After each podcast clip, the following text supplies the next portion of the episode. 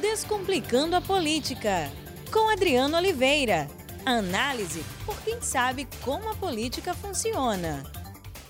Olá, bom dia, como estão? Chegamos no nosso podcast da segunda-feira.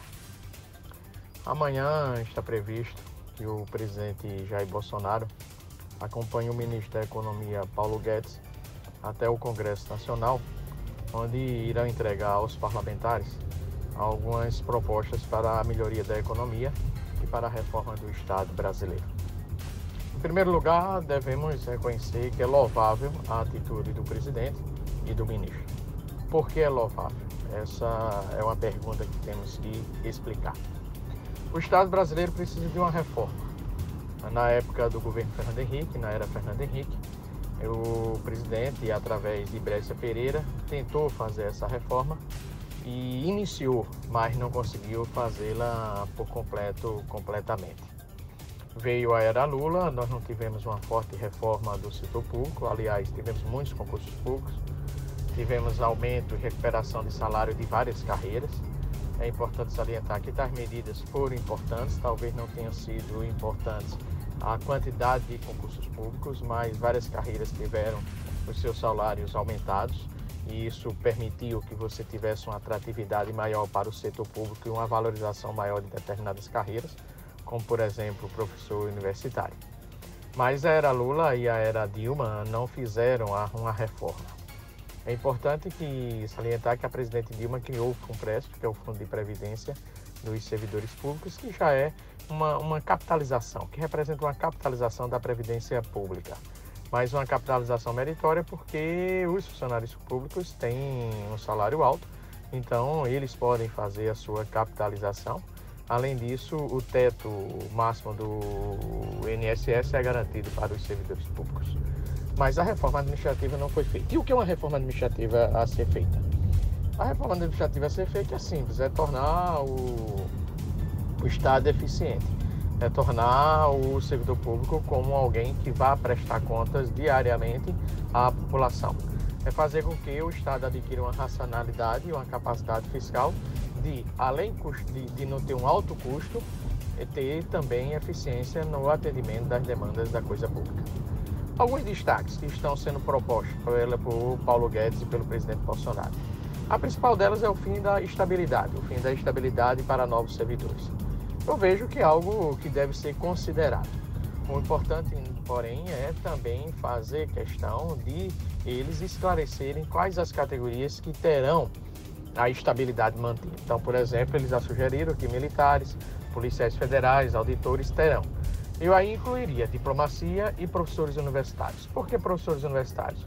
Porque os professores universitários representam uma dedicação exclusiva àquela atividade e, consequentemente, eles estão só se dedicando àquilo e são avaliados pelo seu desempenho na produção da ciência e nas aulas e também na oferta de aula aos alunos, essas pessoas precisam ter estabilidade porque eles estão investindo na carreira dele, além de ter uma boa remuneração.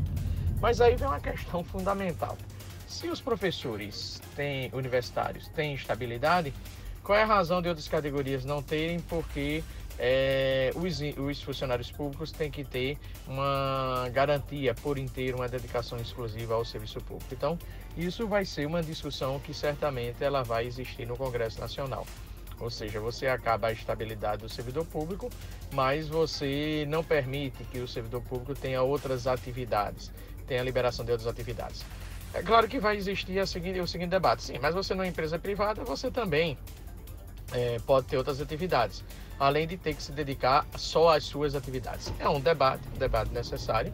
Acho, considero, inclusive, que algumas categorias devem ter sim a sua estabilidade é, é, é, deixando de existir, mas em sua maioria vejo que a estabilidade vai permanecer. Agora essa estabilidade ela precisa permanecer, claro, com algo concomitante, a avaliação costumeira e uma avaliação rígida do desempenho do funcionário público. Aí é que eu voto no, no, se você tem a instabilidade, mas tem uma avaliação dura, eficaz, eficaz do servidor público, podendo esse servidor público ser demitido, eu não vejo, então, porém, eu não vejo, portanto, a razão do fim da estabilidade. O que é importante é existir uma avaliação é, cotidiana do servidor público e, consequentemente, que essa avaliação sendo negativa e várias avaliações sendo repetidas negativamente, que esse servidor público pode ser demitido.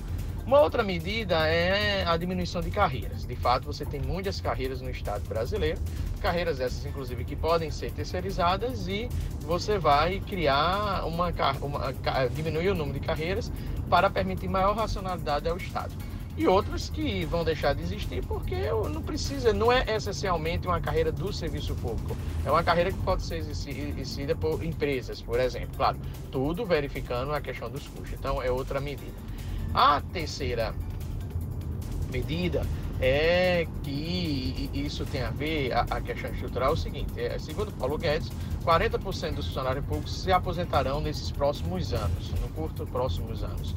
Então, como é que isso vai ser preenchido? Nós vamos só ter pessoas é, terceirizadas, nós não vamos abrir concursos, nós vamos ter o fim da estabilidade e não vamos ter o comprometimento desses novos servidores públicos. Então, é isso que nós precisamos também avaliar e discutir no Congresso Nacional, porque a carreira do servidor público ela precisa ser atrativa. E como é que uma carreira do servidor público precisa ser atrativa? Quando ela tem bons salários. Mas isso não impede, isso não impede que nós tenhamos um servidor público preguiçoso. Nós não, isso não impede que nós venhamos ter um servidor público com inércia. Por isso é importante que nós tenhamos uma avaliação rígida do desempenho do servidor público e a possibilidade de demissão. Paralela a essas reformas, sim, há um dado importante. Essa reforma administrativa, todas as medidas, chegarão também ao Poder Judiciário e ao Ministério Público, porque, veja, a proposta do ministro Paulo Guedes da reforma administrativa lida também com os altos salários, os altos salários do serviço público. Então, você já entra numa carreira já recebendo alto salário. Mas você sabe que os altos salários estão concentrados no Ministério Público e no Poder Judiciário. Aí eu lhe pergunto: essa reforma administrativa vai atingir o Ministério Público e o Poder Judiciário e o Poder Legislativo ou vai ficar apenas nos órgãos do Poder Executivo? Se ficar apenas nos órgãos do Poder Executivo, não é reforma do Estado por completo, é uma reforma capenga. Paralela a isso, é, é, Paulo Guedes e o presidente Bolsonaro irão apresentar propostas para geração de empregos.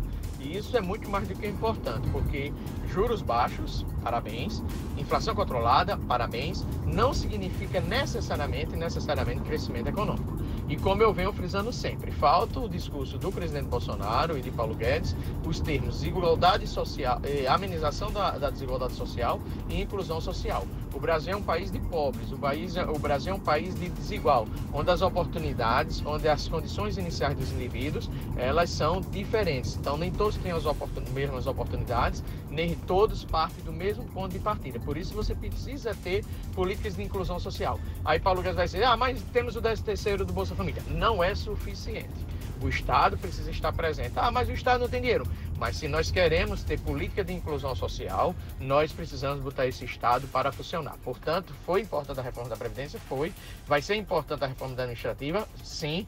Elas vão gerar economia? Sim. E ao gerar economia, esses recursos que sobrarem, inclusive o recurso do pré-sal, nós vamos aplicar onde? Num país como o Brasil, um país de pobre e desigual, nós temos que aplicar na geração de oportunidades, nós temos que aplicar na inclusão social. Então, eu estou com expectativa, claro, também dessa possibilidade de que esse pacote de gerar empregos venha ter um impacto no mercado de trabalho. Sabendo que Paulo Guedes precisa ter uma agenda de inclusão social. Por quê? Nós estamos com juros baixos, inflação baixas, o ambiente econômico é propício. Reforma administrativa, reforma da Previdência, notícias boas, notícias positivas. Mas isso não significa necessariamente que teremos a recuperação forte do emprego e a recuperação da renda. Então é importante que, paralela a essas é, reforma administrativa, paralela ao pacote de empregos que vai ser anunciado Paulo Guedes, tenha também uma agenda de inclusão social e que, e que o pacote de empregos venha de fato é, é, é, gerar empregos.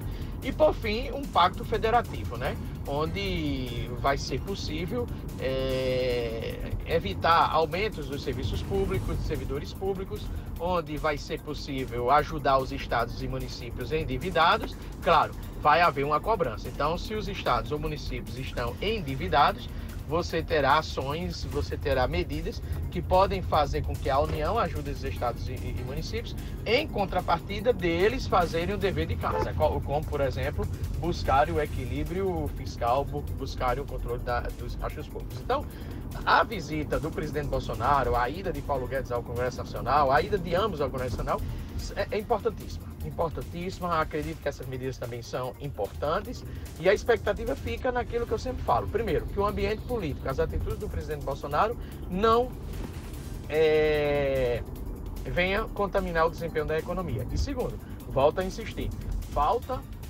ao discurso do presidente os termos inclusão social e desigualdade social. Esses termos estando presentes e o presidente não só olhando o controle de gastos que é necessário, mas também olhando a necessidade de políticas de inclusão social, de um grande programa de habitação, de um grande programa de acesso à educação superior e básica, que são questões fundamentais, isso pode fazer com que você tenha um desempenho econômico melhor. Então, é aquilo que eu também sempre friso, o excesso de liberalismo de Paulo Guedes, ele pode ser prejudicial ao país. Por isso que eu proponho que Paulo Guedes tenha um olhar mais social, um olhar mais solidário para a sociedade brasileira, mas isso não tira, de modo algum, o mérito da proposta que será entregue amanhã ao Congresso. Por quê? Porque duas agendas importantes estarão sendo discutidas. Primeira delas, o controle e a busca constante do equilíbrio fiscal e, em segundo lugar, importantíssimo também, uma reforma do Estado brasileiro. Um grande abraço, boa semana e aproveitem e trabalhem muito. Abração. Descomplicando a política com Adriano Oliveira. Análise por quem sabe como a política funciona.